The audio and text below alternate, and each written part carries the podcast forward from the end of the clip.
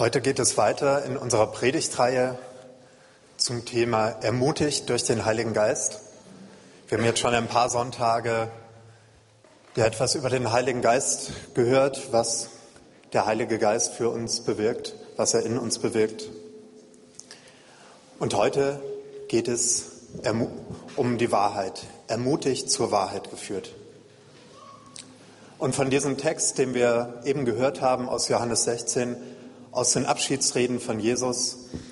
Davon ausgehend möchte ich heute drei Punkte anschauen. Einmal die Wahrheit, die Erkenntnis und das Neue. Wir fangen an mit der Wahrheit. Ein paar allgemeine Gedanken zum Thema Wahrheit. Hier auf dem Bild, was jetzt erscheint, seht ihr den Mund der Wahrheit. Der Mund der Wahrheit steht irgendwo in Italien, ich weiß nicht genau wo, in Rom. In Rom, äh, ich war schon mal in Rom, vielleicht habe ich den noch gesehen. Auf jeden Fall, wenn ich richtig gelesen habe, funktioniert das so. Man geht zu diesem Mund der Wahrheit hin und steckt seine Hand in den Mund rein. Und wenn man lügt, dann beißt er zu. Stimmt das? Ihr Rom-Experten? Ja, gut. Das ist ungefähr das, was wir uns meistens, ja, was wir unter Wahrheit verstehen. Wenn etwas wahr ist, dann ist es richtig. Also wenn ich die Wahrheit sage, dann lüge ich nicht. Ich denke, das ist sicherlich ein Teil von Wahrheit. Aber bei Wahrheit geht es eigentlich noch um mehr. Und heute soll es auch um noch mehr gehen als nur richtig oder falsch. Das, um was es heute eher geht, ist eher das, was ich jetzt mal gelesen habe, was ein Atheist gesagt hat über Christen. Da im Zuge von dieser Buskampagne, die, ich weiß nicht, ob ihr es mitgekriegt habt, da fuhr so ein Bus durch Deutschland. Es gibt mit sicher, an Sicherheit grenzender Wahrscheinlichkeit keinen Gott. Und ich habe da ein paar Artikel drüber gelesen und an ein Zitat erinnere ich mich noch von jemand, der da mitgefahren ist. Der hat nämlich gesagt, ich habe ja gar nichts gegen die Leute, die an Gott glauben solange sie nicht behaupten, dass es Wahrheit ist. Also, Sie können ruhig an Gott glauben, aber Sie dürfen nicht sagen, dass es Wahrheit ist, das, was Sie da glauben. Und ich glaube, der, der trifft schon ein bisschen eher das, was wir unter Wahrheit verstehen. Nämlich Wahrheit ist noch ein bisschen mehr als nur das, was richtig ist, sondern Wahrheit ist was Großes, ist ja in diesem Fall dann vielleicht das ganze Weltbild und wenn jemand behauptet, ja, das Weltbild, also Gott ist wahr und es gibt Gott, Gott ist der Schöpfer, dann das ist nicht akzeptabel für manche. Und es gibt einfach Leute, die Angst davor haben, vor absoluter Wahrheit. Das kann ich auch eigentlich ganz gut verstehen, nämlich es gibt ja einige, vor allem bei Christen findet man die, die sagen, ich habe die Wahrheit. Also ich habe die Wahrheit. Und damit sagen sie ja immer auch, und du hast sie nicht. Und dass das nicht so gut ankommt, ist verständlich. Dazu, zu dieser absoluten Wahrheit, habe ich mal was gelesen, was ein, eigentlich ist er Mathelehrer aus London, Kessler Bruin, gesagt hat. Er sagt, auch wenn ich daran glaube, dass es absolute Wahrheit gibt, glaube ich nicht daran, dass eine Person oder eine Gruppe von Personen den vollen Zugang dazu hat. Und ich, ich finde, das trifft es ganz gut. Es gibt eine absolute Wahrheit, aber keine Person hat den vollen Zugang dazu. Nämlich schon allein, wenn wir hier zwei Leute nebeneinander stellen und sie sagen sollen, was ihre Wahrheit ist, auch wenn beides Christen sind, würden wir an einigen Punkten, wird es vielleicht irgendwie ein bisschen Unterschiede geben, wie sie etwas sehen. Wenn ich in die Bibel schaue, was da Wahrheit bedeutet, gerade im Alten Testament, dann ist es etwas ganz und gar Verlässliches. Das Wort kann man auch mit Treue oder Verlässlichkeit übersetzen. Und vor allem wird mit Wahrheit das Wesen Gottes beschrieben. Und auch im Neuen Testament, da taucht immer wieder Wahrheit auf. Und besonders bekannt ist da hier aus Johannes 14, da Vers 6, wo Jesus sagt, ich bin der Weg, die Wahrheit und das Leben. Zum Vater kommt man nur durch mich. Auch das, dass hier eine Person sagt, ich bin die Wahrheit, auch das schreckt heute viele Leute ab, weil es auch das wieder so als eine absolute, intolerante Wahrheit propagiert wird. Das finde ich aber schwierig, wenn man sich dahin stellt, das ist die absolute Wahrheit, oder zu sagen, ich habe die Wahrheit. Da habe ich nochmal ein Zitat, diesmal von einem Pfarrer, der hier in Bayern ist und gleichzeitig bei den Jesus Freaks aktiv ist. Der hat mal in einem Blogkommentar geschrieben, ich werde mich als Theologe und als Christ niemals aus dem Fenster lehnen und sagen, ich habe die Wahrheit, sondern ich werde Folgendes tun. Ich werde auf den hinweisen, der von sich sagt, dass er Wahrheit ist. Mehr ist mir nicht möglich, mehr ist nicht nötig und weniger ist Selbsttäuschung. Wir können auf den hinweisen, der Wahrheit ist. Nicht ich habe die Wahrheit, ich kenne den, der die Wahrheit ist. Die Wahrheit ist also nach dem biblischen Verständnis erstmal eine Person. Und es geht, wenn es bei uns um Wahrheit geht, geht es um eine Beziehung zu dieser Person. Und weil es eine Beziehung ist, könnte man sogar sagen, dass es, ja, es hat was Relatives. Also ich lebe meine Beziehung anders, als jemand anders diese Beziehung zu dieser Wahrheit lebt. Und so kann die Wahrheit, die auf Jesus hinweist, dann auch ein bisschen unterschiedlich ausschauen. Der Harald Sommerfeld aus Berlin, manche kennen ihn vielleicht, das Leitungsteam war letztes Jahr mal zu Besuch bei ihm und im Herbst wird er mal zu Besuch bei uns sein hier in der Gemeinde, dann könnt ihr ihn alle kennenlernen, steht im neuen Profil. Der Harald Sommerfeld hat mal gesagt, ja, Wahrheit, das kann, ganz, kann man ganz unterschiedlich ausdrücken. Zum Beispiel, wenn es um Hannover geht. Man könnte sagen, Hannover hat den und den Längengrad, den und den Breitengrad, genau da ist Hannover. Das ist eine Wahrheit, das stimmt auch, aber irgendwie sagt es gar nicht so viel aus und man, es bringt dem Harald, wenn er in Berlin ist, bringt es ihm nicht so viel, wenn er nach Hannover kommen will, wenn er den Längengrad hat. Für ihn die wichtige Wahrheit ist eigentlich, wenn er fragt, wo ist Hannover, dass jemand sagt, Hannover ist im Westen. Du fährst die A2 immer Richtung Westen und dann bist du irgendwann in Hannover. Das ist für ihn die Wahrheit, die dahin führt nach Hannover. Aber diese Wahrheit ist für jemanden, der zum Beispiel in Kassel wohnt, irgendwie falsch. Wenn der die ganze Zeit nach Westen fährt, landet er sicher nicht in Hannover. Und wenn er die A2 sucht, dann muss er ganz schön weit suchen. Die gibt es nämlich bei Kassel gar nicht. Für jemanden in Kassel ist die Wahrheit A7, genau, da kennen sich Leute aus. Die Wahrheit ist, Hannover liegt im Norden. Fahr die A7 Richtung Norden und dann bist du irgendwann in Hannover. Und ich denke, so ähnlich ist auch bei uns. Und Jesus ist die Wahrheit, aber die Wege, die zu dieser Wahrheit führen, die kann, der kann für jeden ganz anders aussehen. Für manche, ist, für manche Leute ist die Wahrheit A2 Westen, für andere Leute A7 Norden. Das waren jetzt erstmal ein paar allgemeine Gedanken zur Wahrheit. Und jetzt geht es weiter um die Erkenntnis. Wie können wir die Wahrheit erkennen? Der Predigtext, da sagt Jesus, dass der Geist uns in alle Wahrheit leiten wird.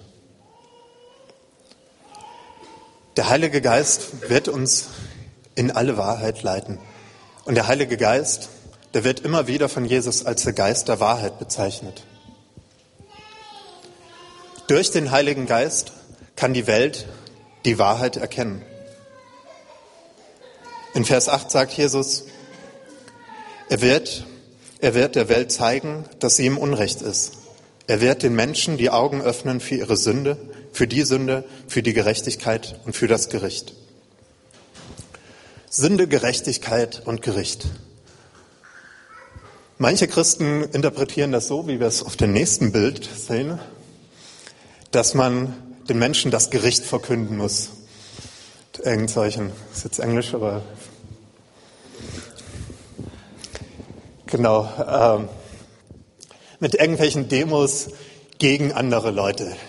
Das Gericht wird über euch kommen. Ich habe da noch einige Plakate entdeckt, mit denen Leute durch die Fußgängerzonen, bei uns nicht ganz so häufig, aber in den USA öfters mal, bei uns kommt es leider auch manchmal vor, denen durch die Fußgängerzonen gehen. Und so geht es nicht. Das bedeutet das nicht, dass der Geist der Welt die Sünde, die Gerechtigkeit und das Gericht zeigen wird.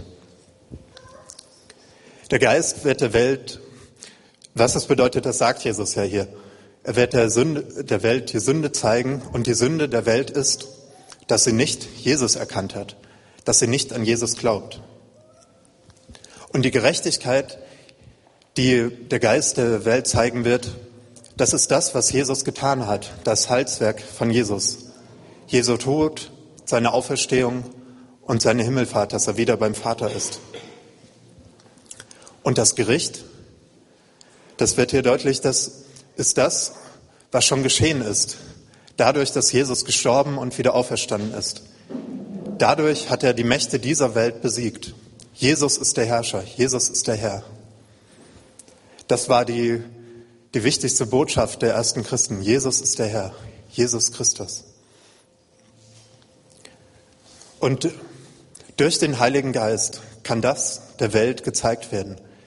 Jesus wird der Welt offenbart. Die Welt kann Jesus erkennen. Oh, ist schon da, super.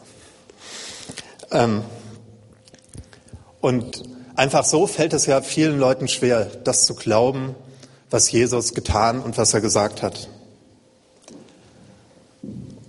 Das sind so viele komische Sachen, wenn man das so ganz objektiv und von ferne betrachtet. Und auch manche Leute, die sich damit intensiv beschäftigen, finden das immer noch total verwirrend und komisch, was Jesus da macht. Erst wenn wir den Heiligen Geist haben, erst wenn der Heilige Geist uns dahin führt, können wir die Wahrheit erkennen, können wir erkennen, was Jesus da gesa gesagt und getan hat. Viele Leute suchen ja nach einem Sinn für ihr Leben, nach irgendeiner Wahrheit, an die, der sie sich festhalten können. Durch den Heiligen Geist können diese Leute erkennen, dass diese Wahrheit Jesus ist. Und auch für die Jünger galt das schon. Die haben auch noch nicht alles verstanden, was Jesus gesagt und gemacht hat. Jesus hat angekündigt, dass er sterben wird und auferstehen und die Jünger haben nichts gerafft eigentlich. Erst nach dem Tod und der Auferstehung haben sie allmählich begonnen zu begreifen, was da überhaupt passiert ist mit Jesus und was Jesus überhaupt ist. Erst als sie dann den Heiligen Geist hatten und er sie immer weiter in diese Wahrheit geführt hat. So ist es auch bei uns. Wir brauchen den Heiligen Geist, um Jesus zu erkennen, um Jesus immer mehr zu erkennen. Und da hat jeder seine eigene Geschichte, wie der Heilige Geist ihn geführt hat, dahin Jesus zu erkennen, Jesus als die Wahrheit zu erkennen. Da haben wir nachher auch noch die Möglichkeit, wer will, kann das dann anderen Leuten erzählen, wie der Heilige Geist bei ihm gewirkt hat. Und ich denke, auch bei der Bibel ist es so. Die können wir lesen und nichts verstehen oder das irgendwie als Sachinformation, irgendwas Geschichtliches ansehen. Aber durch den Heiligen Geist können wir verstehen, um was es da wirklich geht. Er führt uns zur Wahrheit dem Verständnis, auch von der Bibel. Und unser Auftrag als Gemeinde ist es, als Christen, Zeugen dieser Wahrheit zu sein. Es geht nicht darum, andere Leute mit Argumenten von der Wahrheit zu überzeugen. Sie einfach die besseren Argumente zu haben und immer übertrumpfen zu können, gut reden zu können, um zu zeigen, dass man Recht hat.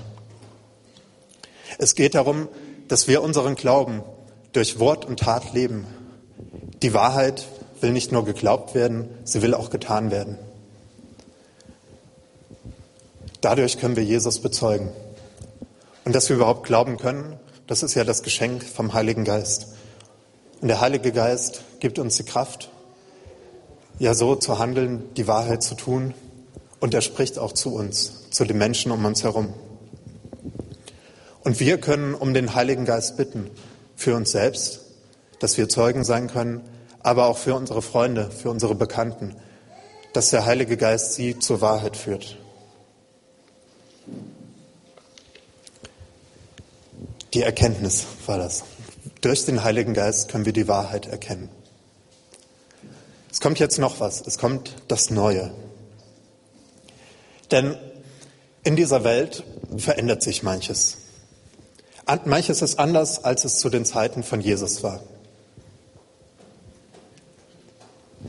So ungefähr sah es aus, als Jesus da war. Er saß mit seinen Jüngern da, hat gegessen. Und heute sitzen wir in Kirchen, in Gebäuden, mit einer Gemeinde. All das gab es damals noch nicht. Die Situation hat sich total verändert.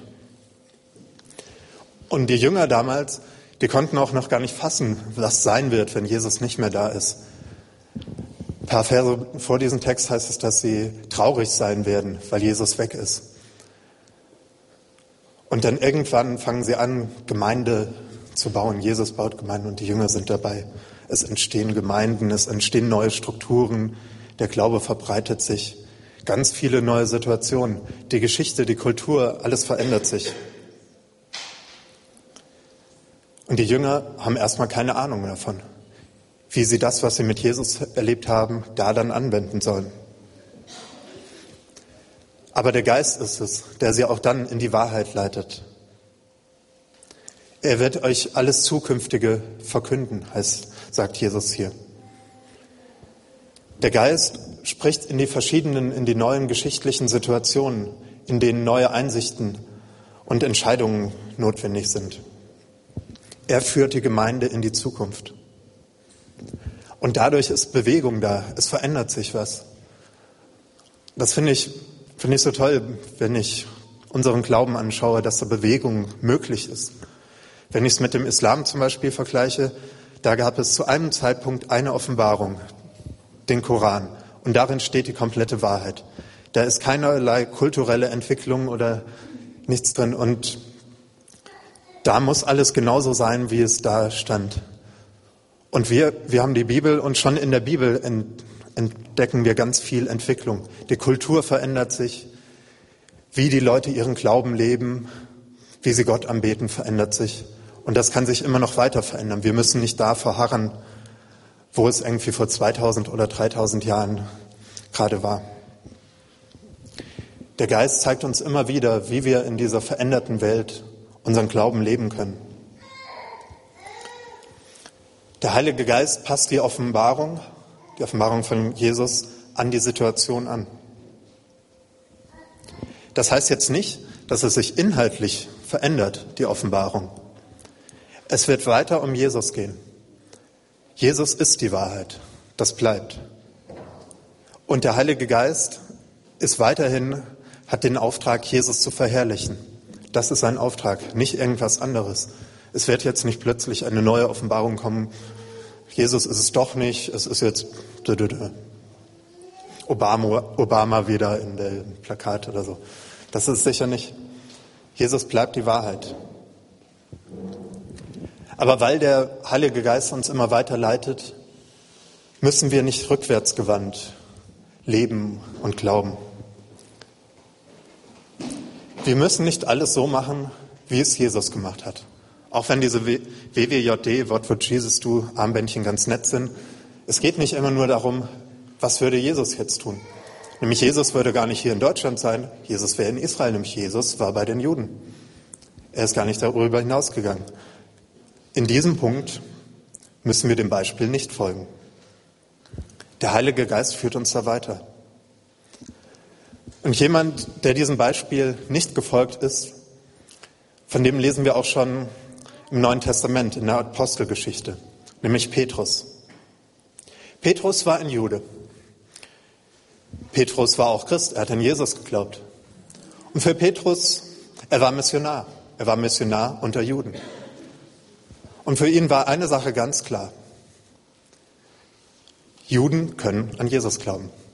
Wer kein Jude ist, wer Heide ist, ja, kann nicht zu Gott kommen. Das war für ihn klar. Die Heiden sind unrein. Er darf sich nicht zu viel mit ihnen abgeben. Aber dann, eines Tages sitzt Petrus auf dem Dach, hat Hunger, bestellt was zu essen und hat dann eine Vision. In der Vision sieht er ganz viele Tiere. Und er hört dann eine Stimme von Gott, Schlachte diese Tiere und iss sie. Schlachte die Tiere und iss sie. Und die unreinsten Tiere, die es damals für die Juden gab, waren die Schweine. Und die Vorstellung, diese Vision, die Petrus damals hatte, die war um einiges ekliger als das Gefühl, was wir jetzt gerade haben, wenn wir das Bild betrachten. Das war für ihn einfach unvorstellbar. Wie kann man nur Schweine schlachten und essen? Ah. Diese Vision hat Petrus. Und er sagt, nein, würde ich nie machen. Ich würde nie ein unreines Tier essen. Und Gott sagt es ihm dann noch zwei weitere Male. Das, was Gott reingemacht hat, das erkläre du nicht für unrein. Und dann irgendwann ist die Vision vorbei. Aber Petrus denkt weiter an diese Schweine, die da so hängen und fragt sich, was soll das? Und ein paar Tage vorher hatte ein anderer Mann auch eine Vision. Ein anderer Mann namens Cornelius. Er war Heide, aber er wollte an Gott glauben. Gar nicht so einfach. Er hat die Vision, dass er Leute zu Petrus schicken soll. Dass er Leute zu Petrus schicken soll, damit die mitkommen und ihm etwas von Gott verkünden. Er schickt zwei Boten und kurz bevor die an der Tür klingeln oder klopfen, was auch immer die damals gemacht haben, hört Petrus noch einmal eine Stimme, die ihm sagt, ja, da unten stehen zwei Leute. Mach das, was sie sagen, geh mit ihnen mit. Petrus geht runter, die Leute kommen an, klopfen und sagen, hier, unser Herr hatte eine Vision, komm mit uns mit und verkünde uns von Gott.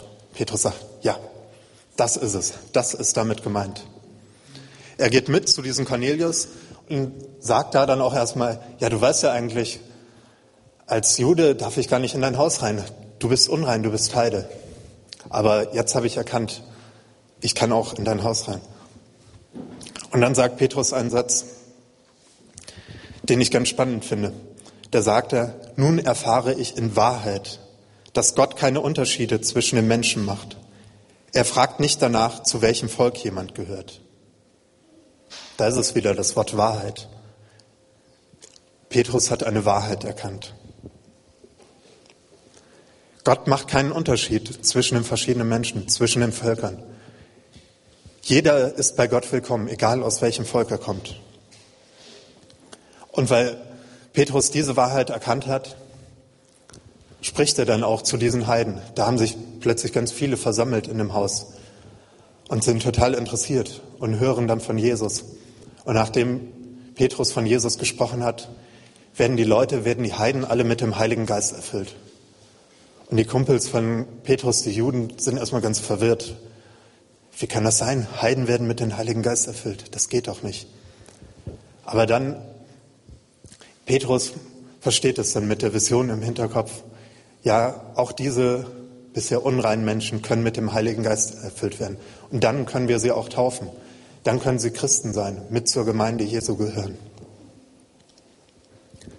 Ich finde diese, diesen Bericht, diese Geschichte faszinierend. Der Heilige Geist wirkt hier an den verschiedensten Stellen. Er wirkt einmal bei Cornelius, der erstmals die Wahrheit von Jesus erkennt. Er führt ihn dahin, er leitet ihn in diese in alle Wahrheit, in die Wahrheit von Jesus Christus.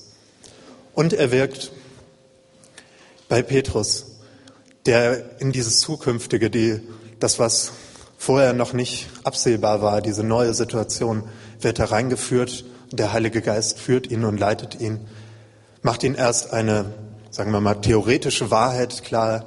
Alle Menschen können zu Gott kommen. Und das wirkt sich dann gleich im Handeln von Petrus aus. Ja, wohin führt er uns? Wohin führt uns der Heilige Geist? Der Heilige Geist möchte uns ermutigen, uns auf neue Situationen einzulassen. Wir leben in einer neuen Situation aus der Sicht der Bibel, aber es gibt immer wieder neue Situationen. Die Geschichte verändert sich, die Kultur verändert sich, unsere Fragen verändern sich. Ein Punkt, wo wir uns hier bei Elia recht einig sind, der auch eigentlich eine recht neue Wahrheit oder neue Erkenntnis ist, ist, dass hier bei uns jetzt auch Frauen predigen dürfen. Ulla hat jetzt vor zwei Wochen gepredigt. Das war viele Jahrhunderte absolut nicht selbstverständlich, dass Frauen predigen können. Aber ich denke, da hat uns auch der Heilige Geist geleitet als Christen, als Gemeinde. Es sind ja noch, sind nicht alle der Meinung, aber hier bei uns hat er uns geleitet zu dieser Erkenntnis, Frauen können auch predigen. Das war vorher ja nicht vorstellbar. Wir haben eine neue Wahrheit erkannt und sie, wir setzen sie auch um in unseren Handeln. Wohin führt er uns sonst? Wo gibt es sonst noch so neue Erkenntnisse? Ich denke, es ist sehr wichtig, diese Frage zu stellen und sich zu fragen, wo, wo leitet uns der Heilige Geist? Wie können wir auf die Situationen eingehen? Wie können wir damit umgehen, was um uns herum passiert, was mit uns passiert, was sich bei uns verändert, was sich bei unseren Freunden verändert? Ich will jetzt keine Antworten darauf geben, denn ich bin nicht der Heilige Geist, der euch leitet oder so, der wirkt in uns allen. Aber ich bin davon überzeugt, dass der Heilige Geist hier unter uns wirkt, auch in der letzten Zeit. Ein Beispiel wäre, dass der Heilige Geist uns immer es wichtig gemacht hat, uns für soziale Gerechtigkeit einzusetzen, was bei vielen Christen, auch bei mir, irgendwie so ein bisschen verschütt gegangen ist. Aber es gibt noch viel mehr Bereiche, wo wir noch in alle Wahrheit geleitet werden können, wo der Heilige Geist uns das Zukünftige vielleicht für uns das heutige offenbaren und verkünden will. Und wir können darum bitten, dass er dies tut. Vielleicht auch für uns persönlich oder für die ganze Gemeinde mit den Worten aus dem Psalm 25. Da betet jemand, Herr, zeige mir die Wege, die ich gehen soll und weise mir die Pfade, denen ich folgen soll. Führe mich und lehre mich, nach deiner Wahrheit zu leben.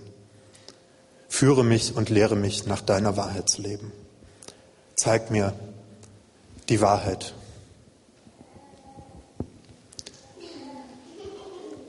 Ja, wir haben jetzt über die Wahrheit was gehört, über den Heiligen Geist, der uns ermutigt und zur Wahrheit führt. Dabei, die erste Sache war, dass die Wahrheit ist nicht eine absolute objektive, so ein Satz, der irgendwo steht, sondern eine Person, zu der wir eine Beziehung haben können, auf die wir hinweisen können. Und der Heilige Geist ist es, der uns in die Erkenntnis dieser Wahrheit führt und auch die ganze Welt dahin führen möchte. Wir können seine Zeugen sein. Und der Heilige Geist zeigt uns das Neue. Er leitet uns weiter. Er, er führt uns in neue Situationen.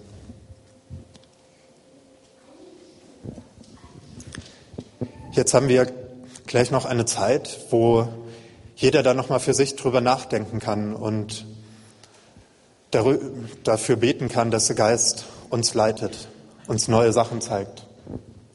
Es gibt einige Stationen, die wir dazu auch aufgebaut haben. Zum Beispiel hier ein Kreis um das Licht, wo man sich hinknien kann, meditieren kann, beten kann. Da ist auch nochmal diese, diese zwei Verse aus dem Psalm sind da ausgedruckt, die könnt ihr beten. Dann haben wir da eine Jesus erkennbar. Jesus erkennen. Da sind viele Sachen über Jesus, Bücher, Texte, Bilder, was zum Schmecken. Lasst euch einfach auf Jesus ein, lasst euch vom Geist leiten, dass ihr Jesus neu und noch mehr erkennen könnt. Denn da hinten sind zwei Städtische, wo eine Kerze jeweils leuchtet. Das sind unsere Erzähltische heute.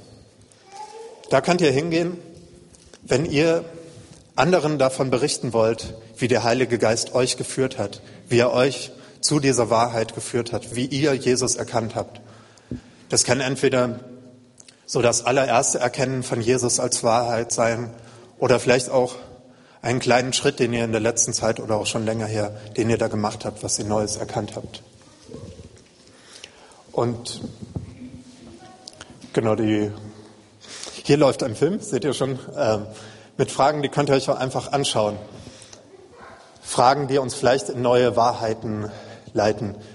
Und ich denke, es ist wichtig, Fragen zu stellen. Da habt ihr da an der Tür auch die Möglichkeit, Fragen aufzuschreiben.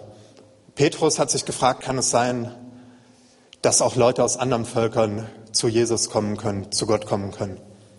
Was sind unsere Fragen? Schreibt eure Fragen auf, die Herausforderungen, die ganz praktisch bei uns im Alltag sind. Und wenn ihr wollt, könnt ihr auch da ins Gespräch kommen mit anderen Leuten und eure Fragen und eure, vielleicht auch eure Antworten, die der Geist euch schon gezeigt hat, darüber sprechen. Und zu guter Letzt haben wir auch noch das Gebetsteam, was da bei der roten Säule mit der Kerze stehen wird. Da könnt ihr hingehen und mit den Leuten aus dem Gebetsteam zusammen beten. Dafür beten, dass der Geist euch führt, euch in die Wahrheit leitet. Ich glaube, das waren alle Stationen. Alles klar, wie das funktioniert? Wir haben jetzt also einfach Zeit. Lasst euch darauf ein. Geht rum, bleibt sitzen, wie es euch entspricht. Dabei läuft ein bisschen ruhige Musik im Hintergrund. Ich spreche jetzt noch ein kurzes Gebet. Jesus, ich danke dir, dass du die Wahrheit bist. Ich danke dir, dass wir zu dir eine Beziehung haben können, dass ja, du der Grund unseres Lebens bist.